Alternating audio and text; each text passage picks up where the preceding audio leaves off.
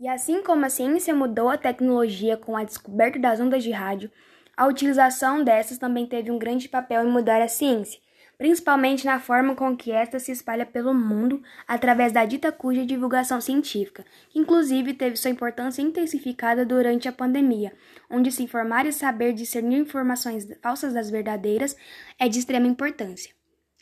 A divulgação científica tem uma relação estreita com o cotidiano da população, pois busca a democratização do acesso ao conhecimento científico.